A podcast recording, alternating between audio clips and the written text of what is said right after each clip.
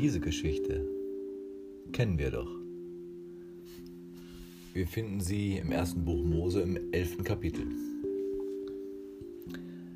Es hatte aber alle Welt einerlei Zunge und Sprache.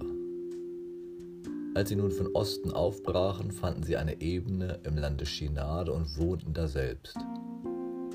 Und sie sprachen untereinander wohlauf, lasst uns Ziegel streichen und brennen und nahmen Ziegel aus Stein und Erdharz als Mörtel. Und sprachen wohlauf, lasst uns eine Stadt und einen Turm bauen, dessen Spitze bis an den Himmel reiche, dass wir uns einen Namen machen, denn wir werden sonst zerstreut über die ganze Erde. Da fuhr der Herr hernieder, dass er sehe die Stadt und den Turm, die die Menschenkinder bauten. Und der Herr sprach, siehe, es ist einerlei Volk und einerlei Sprache unter ihnen allen, und dies ist der Anfang ihres Tuns. Nun wird ihnen nichts mehr verwehrt werden können von allem, was sie sich vorgenommen haben zu tun. Wohlauf, lasst uns herniederfahren und dort ihre Sprache verwirren, dass keiner des anderen Sprache verstehe. So zerstreute sie der Herr von dort über die ganze Erde, dass sie aufhören mussten, die Stadt zu bauen. Daher heißt ihr Name Babel, weil der Herr daselbst verwirrt hat aller Welt Sprache und sie von dort zerstreut hat über die ganze Erde.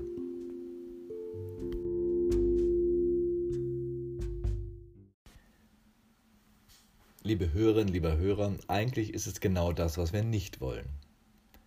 Wir wollen keinen Turmbau zu Babel, denn an diesen Turm wird immer dann erinnert, wenn Menschen sich einmal wieder ins Göttliche verrennen und Gottes himmelhohen Machtbereich antasten wollen. Ergebnis, die Menschen werden alle zerstreut. Ihre Gemeinschaft wird aufgelöst.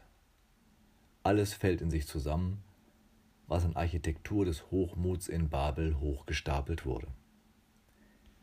In den Grundmauern dieses Turmes wohnt die Schlange, die dem paradiesischen Menschen schon versprochen hatte, ihr werdet sein wie Gott. Man will sich, so heißt es, einen Namen machen. Man will, dass einem nichts mehr verwehrt werden kann, auch nicht von Gott. Jetzt feiern wir Pfingsten.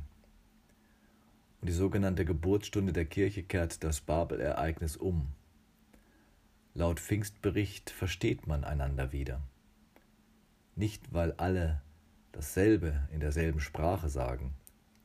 Nein, weil der Heilige Geist die Herzen für eine tiefe Einheit untereinander geöffnet hat.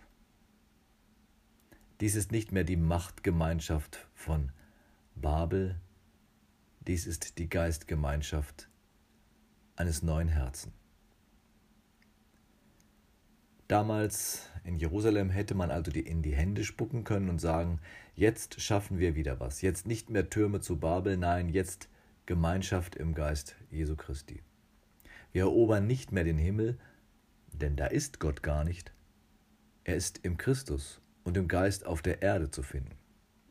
Nicht über den Wolken thront Gott, sondern haust da, wo wir den Fuß auf die Erde setzen. Ließ Gott in Babel den Turm einstürzen, bricht spätestens Pfingsten der Glaube an einen Gott da oben zusammen. Durch seinen Geist ist Gott nicht der von oben herab Allmächtige. Er ist der, der hier unten in allem mächtig sein kann und sein will.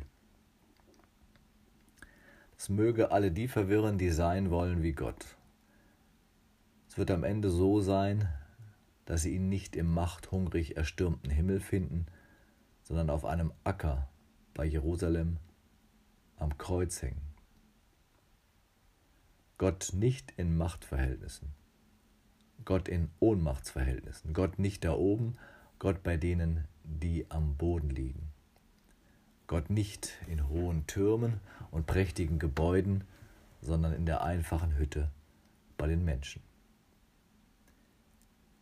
Pfingsten als Gegenentwurf zur machtbesessenen Architektur von Babel. Wir sollten keine himmelsstürmenden Projekte mehr planen, nein, sondern Gott soll durch uns Wohnung auf der Erde bekommen. Der Heilige Geist dazu weht schon. lenken wir ihn auf unsere Segel, um neue Ufer zu erreichen, neue Länder zu entdecken.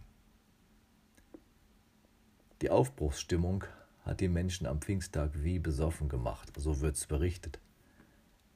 Die Geisteskraft hatte ihnen die Zungen und die Herzen gelöst. Wer anders war und anders sprach, löste nicht mehr Angst aus. Er wurde als jemand empfunden, der mir hilft, mich und die Welt und Gott zu verstehen. Es soll darum auch kein Zurück mehr vor Babel geben, als alle, die eine Sprache sprachen und eine starke Gemeinschaft waren oder sich so fühlten.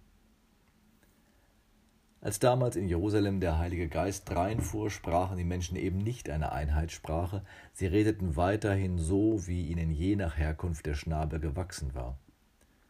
Keiner musste seinen Wortschatz und seine Tradition aufgeben zugunsten einer Uniformität. Pfingsten heißt, der Geist Gottes schafft ein großes Verständnis füreinander. Er ermöglicht Einheit ohne Einheitlichkeit. Die Einheit ist etwas viel Größeres als die Menge der damals und heute hier versammelten Menschen. Es würde gegen die Dynamik des Geistes Gottes sprechen, wenn alle sich auf eine Sprache festgelegt hätten.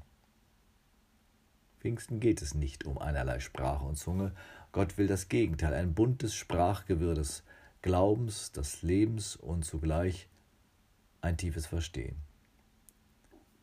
Und er lässt uns sagen, wo Gottes Geist ist, da ist Freiheit.